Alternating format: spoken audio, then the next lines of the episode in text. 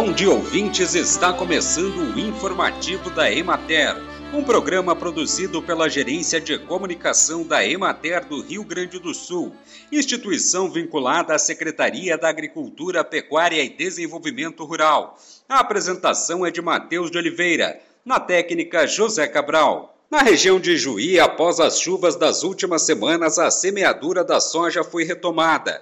O avanço chega a 99% do total previsto de 965.016 hectares. Também foi possível realizar o replantio das áreas que estavam com estande de plantas muito baixo.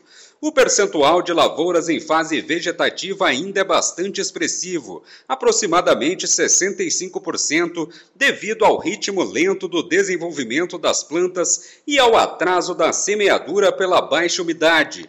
Muitas áreas estão com desenvolvimento desuniforme devido à não homogeneidade na germinação.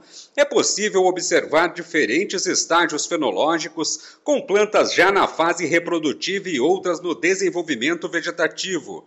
Cultivares precoces semeadas em outubro se encontram em floração com plantas de baixa estatura.